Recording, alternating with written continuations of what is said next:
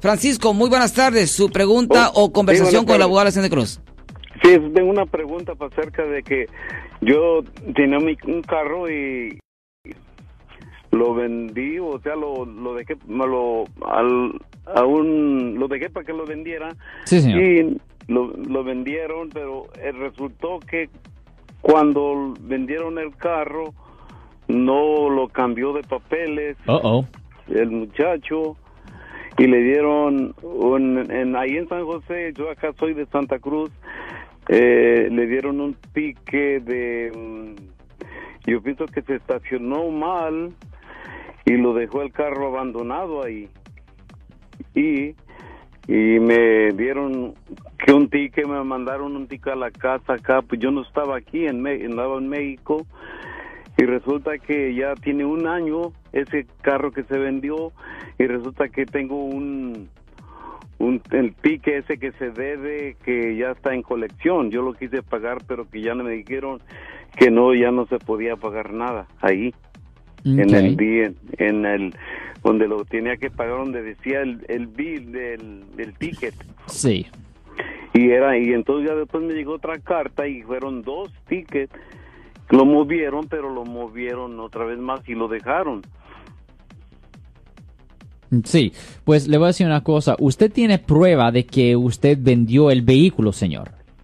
Ah, pues mire, tengo nomás la... Yo, yo fui al DMV de aquí de Santa Cruz y les dije, es que yo vendí un carro, pero no cambiaron el número de teléfono, pero yo no sé el nombre de esa persona que, que se lo vendieron ni la dirección. Yo, ¿qué, qué, qué hago?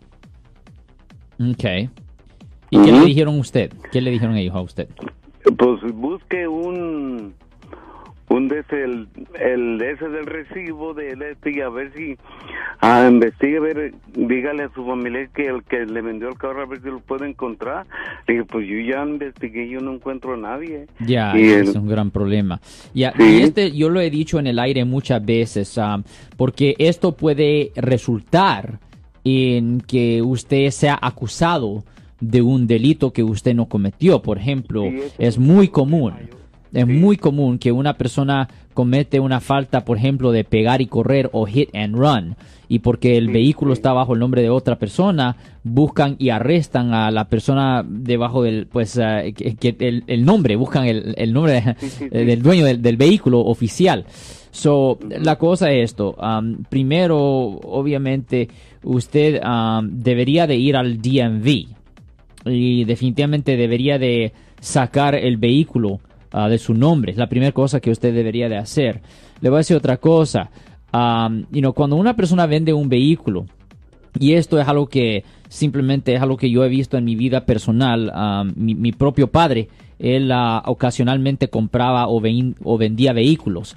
Y siempre cuando se hacía una transacción, él tenía una regla, una póliza, que él no hacía la transacción fuera del DMV. Él le decía al a la otra persona, ah, ah, antes de que yo te venda este vehículo, antes de que yo, antes de que yo le venda a usted este carro, nosotros dos juntos tenemos que ir al departamento de motor vehículos y ahí mismo hacemos la transacción, ahí cambiamos el vehículo al nombre suyo para que yo no tenga problemas. So, cualquier persona que nos está escuchando, que en, en el futuro, si están vendiendo un vehículo, es mejor hacer la transacción ahí mismo dentro del DMV, dentro del departamento de motor vehículos y ahí mismo cambiar el nombre porque usted no quiere ser acusado de algo que usted no cometió. Usted no quiere ser acusado de, de, haber cometido algo que la persona que compró su vehículo cometió. So, usted, señor, ah, debería de ir al DMV y por lo menos sacar ese vehículo de su nombre y tiene que, cualquier persona que vendió el vehículo, que vendió el vehículo para usted, Ah, por favor que le escriban una carta certificada, notarizada o algo indicando que este vehículo fue vendido a X persona por X cantidad de dinero y todo eso se tiene que entregar al DMV porque tienen que sacar ese vehículo de su de su nombre, señor.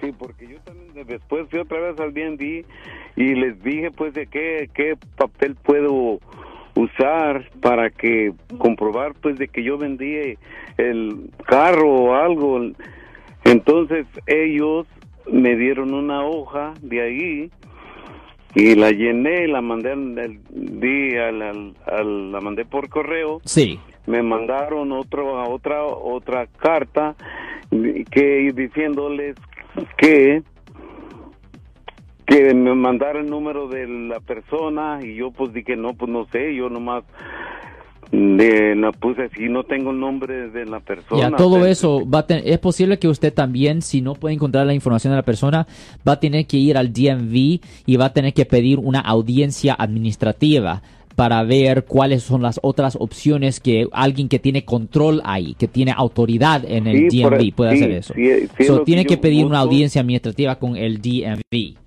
¿Y cómo le puedo hacer para ir a, pedirles una audiencia para...? Ah, tiene que ir al DMV y simplemente tiene que pedir una audiencia administrativa, simplemente eh, es lo que tiene que hacer. Ok, perfecto. Voy a dar el número de teléfono de el abogado de la acción de Cross para todas las personas eh, que están en sintonía para que no tengan esta este problema anótelo porque en cualquier momento usted va a necesitarlo. El número de teléfono del abogado de la acción de Cross es el 1-800-530-1800 yo soy el abogado Alexander Cross. Nosotros somos abogados de defensa criminal. Le ayudamos a las personas que han sido arrestadas y acusadas por haber cometido delitos si alguien en su familia o si un amigo suyo ha sido arrestado o acusado, llámanos para hacer una cita gratis. Llámenos para hacer una cita.